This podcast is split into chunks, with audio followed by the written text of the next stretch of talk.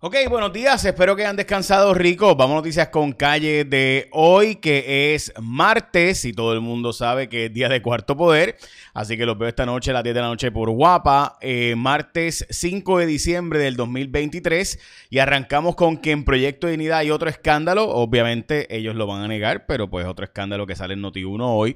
Supuesta y alegadamente en Proyecto de Dignidad, pues hay un candidato que alega que se le negó su candidatura porque su hijo es de la comunidad LGBTIQ, es César Valentín, el hijo es Alberto Valentín, el afamado eh, miembro de la comunidad LGBTIQ, uno de los activistas más importantes en Puerto Rico de la comunidad.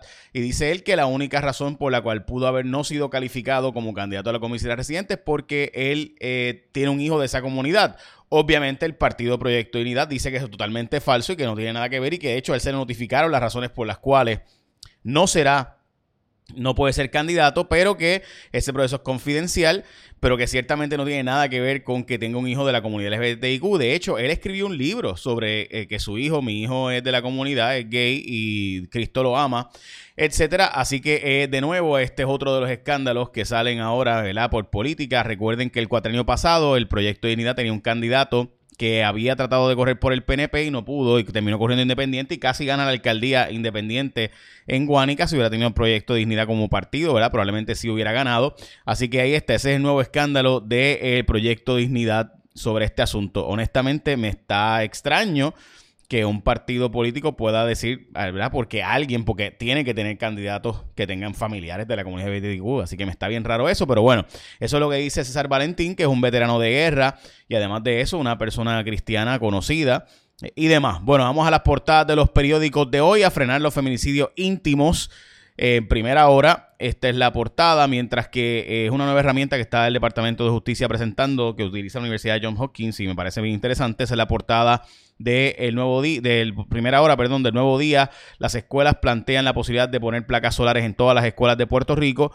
Es un análisis que se está haciendo. Estamos hablando de una inversión de cerca de mil millones de dólares Veremos a ver, mientras que en la portada del periódico El Nuevo Día, pobre fiscalización a los derechos de, a la violación de derechos civiles. La Comisión de Derechos Civiles básicamente está inoperante en Puerto Rico.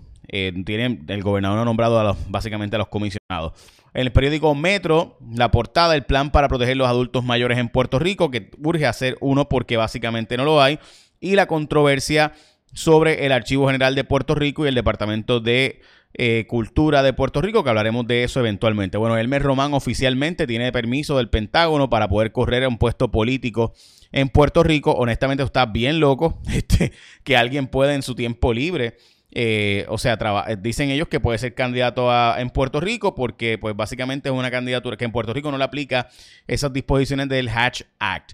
Eh, no sé, o sea, la ley federal establece que no puedes correr, pero el de Pentágono oficialmente, según José Delgado preguntó y le, le, informaron que las limitaciones por la ley Hatch no se aplican en esta situación porque el señor Elmer Román no es candidato a un cargo político partidista y el papel de Puerto Rico en la Cámara de Representantes no es el de un miembro votante tradicional afiliado a un partido. El señor Román no tiene que renunciar a su puesto actual como subsecretario adjunto de Defensa para la integración de la misión debido a su participación como candidato en esta elección. Básicamente, el Departamento de Defensa oficialmente dice eso. A mí me parece extremadamente interesante y por si acaso no tengo, ¿verdad? Yo, yo he defendido que el señor Román y su trabajo entre, de la nación, eh, ¿verdad? Como miembro del ejército, pero me parece bien extraño que alguien, o sea, que el Departamento de la Defensa, y esto es oficial, eh, lo que dice el Departamento de la Defensa, eh, Tim Gorman, que es del portavoz, dice que no hay una limitación porque básicamente él con, eh, ¿verdad? El puesto de comisionado residente, como no vota, pues no es importante ni es un puesto político partidista. Eso está bien loco porque, pues, o eres republicano o eres demócrata eh, o eres independiente, pero es un puesto político, independientemente de partidista. Nada, ahí está, pero eso es lo que oficialmente dice el Departamento de la Defensa y sin duda si tú eres del Departamento de la Defensa o no, tú quieres eh, comerte un combo navideño de Martins Barbecue. Mm. Mira para allá, todo eso. Este, especiales de Navidad, ordena ya. Incluye pernil, arroz con gandules, ensalada de coditos, megayot de Coca-Cola. Hechos para compartir, estos para 10, 20, 30 y hasta 50 personas en tu actividad familiar. Así que aprovecha en Martins Barbecue participante y pregunta por los especiales de Navidad para tu corillo en Navidad. Y también arranca para Martins, que el combo navideño está a 9.75. Hmm. Martins Barbecue. Qué rico, ¿verdad? Bueno, parece que Chu otra vez tiene problemas y se va del fondo. Chu, dice Normando Valentín hoy en una pregunta que hizo el gobernador. Esta, por si acaso, no es la noticia, esta es la noticia del 2020, la que estoy mostrando en pantalla para aquellos que ¿verdad? ven el, podcast que hacemos todas las mañanas. Pues resulta ser que Chu eh, se fue de vacaciones y dice que se va a retirar, pero aparenta ser que es que hay malestar entre los empleados del fondo y como ahí se mueve mucha torta para ayudar políticamente, pues le pidieron básicamente que se vaya eh, Don Chu, que estaba con Pierluisi en el pasado cuatrienio, recordarán ustedes, y también lo sacó Wanda Vázquez, pero terminó volviendo con Pierluisi. Se cogen al retiro 1.300 empleados públicos eh, que pueden acogerse al retiro, mientras que también eh, feliz Elmer Román de poder verse con el pelo nuevo, porque obviamente se puso pelo en, y yo pues no veo ningún problema con eso, adiós. Este, si la gente se maquilla, se pone tacos, este, se arregla la cara y dice, ¿por qué los hombres no podemos ponernos pelos? Este, yo me voy a poner feliz. Este, seguro. Bueno, Jennifer González recibió un endoso de Janet Parra. Eh, así que ya saben, eh, ahí en una columna escrita en el periódico El Vocero, mientras que en El Vocero también sale una historia hoy bien interesante de cuánto están costando los asilos de ancianos. Los asilos de ancianos básicamente están fuera de control en sus precios y tenemos 31 mil personas viviendo en asilos de ancianos en Puerto Rico. Se está planteando traer microchips, hacer fábricas de microchips en Puerto Rico. Lo interesante, ¿verdad? Me da mucha risa porque sí, seguro, Nvidia está, este, la empresa está planteando hacer microchips en Puerto Rico y también la gente de Taiwán, pues planteando, pues gente, o sea, obviamente no tenemos microchips en Puerto Rico, se fue Intel y está planteándose si se puede traer este tipo de empresa en Puerto Rico. Me parece interesante porque las farmacéuticas que sí pudiéramos traerlas de seguro, pues eso no ha sido tema a pesar de que el presidente activó el Defense Production Act para que como asunto de defensa traigamos a Puerto Rico, eh, o sea, traigamos a Estados Unidos, ¿verdad? Debería Puerto Rico estar metido en ese tema, pero no estamos metidos en el tema de traer eh, las farmacéuticas a Puerto Rico. Bueno, los microchips, gente, van a hacer cosas también del pasado pronto porque ahora va a estar las quantum computing, obviamente todavía no, esto va a coger muchos años, pero eh, IBM ya reveló su eh, Quantum Computer que utiliza un sistema bien diferente, es millones de veces más rápido que las computadoras actuales, que las supercomputadoras actuales.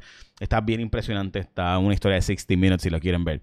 Bueno, el privilegio de los exgobernadores. Rafael Cox Salomar escribió una de las columnas más flojas que yo he visto en mi vida porque está defendiendo a Sila, pero tirándole entonces a todos los privilegios que tienen los exgobernadores. Dice que el problema es que le hayan tirado a Sila Calderón y no a todos los exgobernadores. O sea, como que no singularizar a Sila por el beneficio del carro. Bueno, Cox, o sea, pues obviamente se, le señala a ella porque fue el caso que salió públicamente porque no habían salido los demás. Pero no te preocupes que esta noche en Cuarto Poder tenemos los carros que guían los exgobernadores y los privilegios y cuántos escoltas tienen, etcétera. Así que Cox Salomar, qué floja tu columna, brother. Lo siento, pero está flojísima. Te respeto mucho típicamente, pero en esta, o sea, no le tiren así la por lo que, por, porque todos los exgobernadores le tienen los mismos beneficios. Ajá. Este, tremendo. Bueno, espía cubano Llegó a ser embajador de Estados Unidos, pero un espía de Cuba llegó a estar embajador en Bolivia, Dios santo. Y llegó a tener puestos bien altos de inteligencia y todo, aparenta ser en Argentina, según el FBI. Así que está hablando de que este sujeto era un espía de Cuba infiltrado en el gobierno y el sistema de inteligencia de los Estados Unidos hasta en Cuba, dice el FBI en esta historia del Miami Herald eh, y demás. Así que ya saben, bueno, de nuevo, Elmer Roman logró salir bien de todo esto y también el Bitcoin, y Dios mío, ¿dónde está la gráfica? Aquí está. El petróleo bajó a 73 pesitos, mientras que el Bitcoin está en 41.600 y el precio del oro está en los 2040, subiendo a precios históricos la onza de oro. Esta noche te espero en Cuarto Poder. Así que pendientes, écheme la bendición, que tenga un día productivo.